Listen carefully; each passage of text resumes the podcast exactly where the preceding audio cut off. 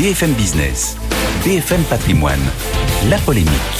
Nicolas Dose, bonjour. Bonjour. Euh, gros stress pour euh, la finance. hein. On l'entendait dans la bouche de, de nos traders. Tout part de la chute d'une banque californienne en fin de semaine dernière, cette fameuse SVB. Ouais.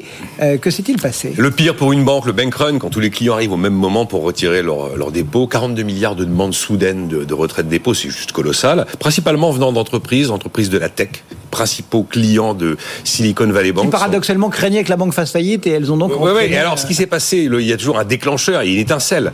C'est une série de mails d'investisseurs qui circulent et qui euh, indiquent que, euh, selon leurs informations, mais il y en avait suffisamment pour que ce soit pris très au sérieux, eh bien, SVB venait d'échouer à une augmentation de capital de 2 milliards euh, 2 de dollars à la suite d'une perte importante enregistrée sur une cession en urgence d'une grande partie de son portefeuille obligataire. Et donc le message c'était warning, euh, la banque n'a plus de liquidité, tout le monde a voulu retirer son argent au même moment. Donc une vraie panique hein, s'installe en fin de semaine dernière. L'agence américaine de garantie des crédits a fermé d'autorité euh, SVB et créé d'ailleurs par- parallèlement euh, la National Bank of Santa Clara, c'est la ville dans laquelle SVB est installée, pour y loger les dépôts de SVB pour que les clients puissent quand même espérer revoir leur argent. Et notamment dans ces clients, il y a beaucoup d'entreprises qui viennent chercher toutes les semaines le cash qui permet de payer les salaires de leurs salariés. Et à ce stade, l'agence américaine garantit 250 000 dollars par compte et par banque. Mais euh, dans le cas des clients de SVB, c'est une toute petite partie des dépôts qui sera garantie, à peine 10%, 90% ne sont pas couverts. Il y a eu deux autres banques qui sont allées au tapis. Alors visiblement, c'est un phénomène un peu, euh, euh, c'est un- peu simultané, mais peu probablement un hasard. Si Silvergate Bank, qui est totalement dédié au monde des cryptos, euh, a fait faillite également euh, en fin de semaine. Et puis hier, les autorités, les autorités américaines ont cette fois-ci fermé d'autorité Signature Bank considérant que le profil de cette banque était relativement trop proche de celui de SVB, ils ont préféré la fermer d'autorité pour éviter de revivre le même scénario euh, Bon. que pour la première.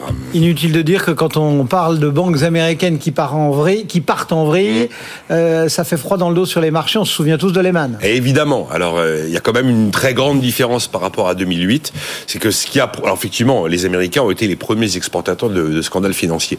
Ce qui a provoqué cette crise financière monstrueuse, c'est quand on s'est rendu compte que des quantités de produits qui avaient été, des produits financiers complexes qui avaient été vendus dans le monde entier, qui étaient présents dans les, dans les bilans de la plupart des grandes banques de la planète, étaient des produits de mauvaise qualité parce qu'ils étaient adossés et contenaient une partie de ces fameux crédits subprime qui n'allaient jamais être remboursés par les ménages concernés dans la mesure où le marché de l'immobilier aux États-Unis se retournait totalement. Pas du tout dans cette situation. On n'est pas dans un, phénomène systémique comme celui qui concernait la titrisation euh, des crédits subprime. Et puis depuis 2008, quand même, les réglementations au-dessus des banques systémiques se sont sacrément durcies pour les rendre beaucoup plus solides. Alors c'est vrai que SVB n'est pas systémique, elle est en dessous du seuil. Elle a 210 milliards d'euros d'actifs.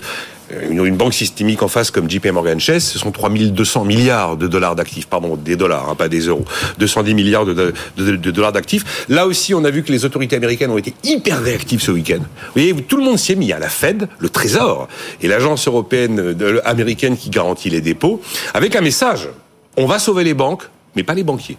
Et c'est pas le phénomène d'aléa moral qu'on a connu, parce qu'il y a beaucoup de banquiers qui auraient dû aller en prison quand même, hein, lors de la précédente crise. Et donc ils ont indiqué qu'ils allaient tout faire pour réussir à restituer l'intégralité des dépôts de cette banque. Et la Fed et la, la Réserve fédérale américaine a clairement dit je suis là pour apporter tous les prêts de manière illimitée à tous les établissements bancaires qui en auraient besoin. Des prêts, voilà. Et là, en fait, c'est fondamental pour terminer sur cette question, c'est que euh, on est devant une situation qui est connue en période de resserrement monétaire. Quand vous êtes un établissement avec un énorme portefeuille obligataire, votre portefeuille obligataire, si les taux montent brutalement, ce qui a été le cas aux États-Unis, il se dégrade. Et si vous devez le déboucler en urgence, vous enregistrez des pertes à un moment en plus où vos clients sont principalement des boîtes de la tech qui ont de plus en plus de mal à lever des fonds et qui consomment du coup le cash qu'elles ont déposé chez vous.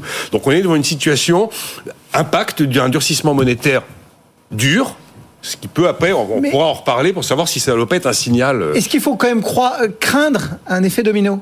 Normalement, si on est rationnel, au stade de SVB, non, il n'y a pas de- d'effet domino à, à craindre. Après, vous prenez quand même un chiffre de la, de la FDIC, l'agence américaine de garantie des dépôts, qui dit que potentiellement, on a à peu près 620 milliards de dollars de moins-value latente sur les portefeuilles obligataires. Moins-value latente, voilà. Maintenant, quand on parle des marchés, quand on parle de la finance, il y a un élément qui s'appelle la psychologie. La confiance ou la non-confiance. ouais. Voilà. Et là, c'est très très difficile d'anticiper la psychologie du marché, notamment par rapport au risque financier. Et c'est un peu comme dans les manifs. Vous avez 5, 10 mecs qui courent, vous en avez 200 qui courent et qui savent pas pourquoi. Et ça, c'est malheureusement des, là, on sort du, de l'objectif et du rationnel. C'est très difficile à prévoir, mais il n'y a pas de raison aujourd'hui qu'il y ait un effet systémique après cette faillite.